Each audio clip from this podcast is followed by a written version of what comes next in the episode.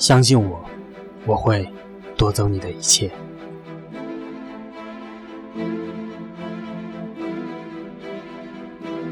第一章，好奇。没有故事的人生就没有意义。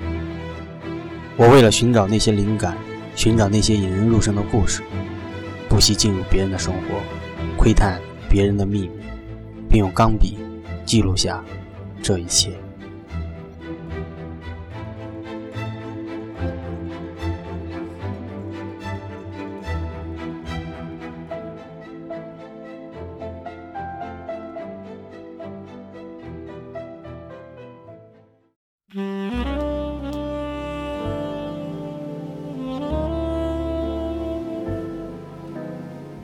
第二章，享受。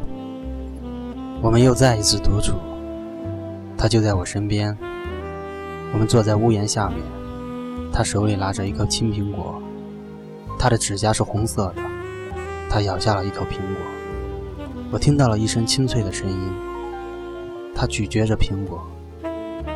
是的，就是这样。他是那么自然，那么唯美。我平静地望着公园。他啃着苹果，打量着天空。他突然跟我说：“他喜欢这天空，他让美变得简单。”我凝视着他，他的肌肤看上去那么的娇柔，就像他咬过的苹果一样。那天快结束的时候，我想象着他在公园跳舞，光着脚，踩着秋天金黄的落叶。又是一天快结束的时候，夕阳沐浴着她的双腿，她的脖子。这个全世界最清闲的女人在熟睡。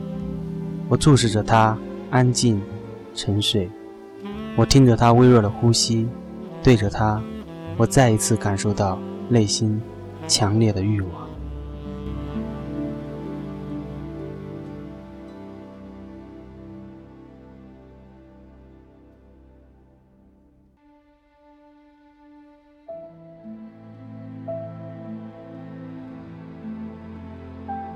第三章，失控。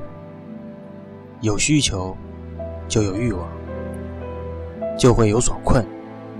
我也被困住了，因为我有窥探的欲望。慢慢的，我陷入了自己所窥探的人和事当中。我不再是一个冷静纯粹的观察者，我也变成了小说中的一个人物罢了。一切都失控了。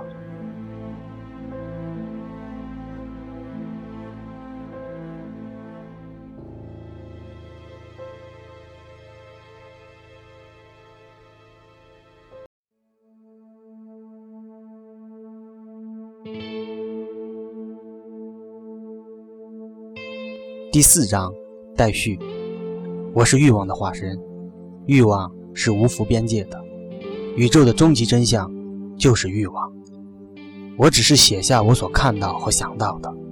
绝好的艺术自有其癫狂的一面，而生活原本就是最好的素材。我要做的就是用笔记录下这些艺术。人们总会需要点什么，总有办法进入别人的生活。总会有机会登堂入室，相信我，我会夺走你的一切。待续。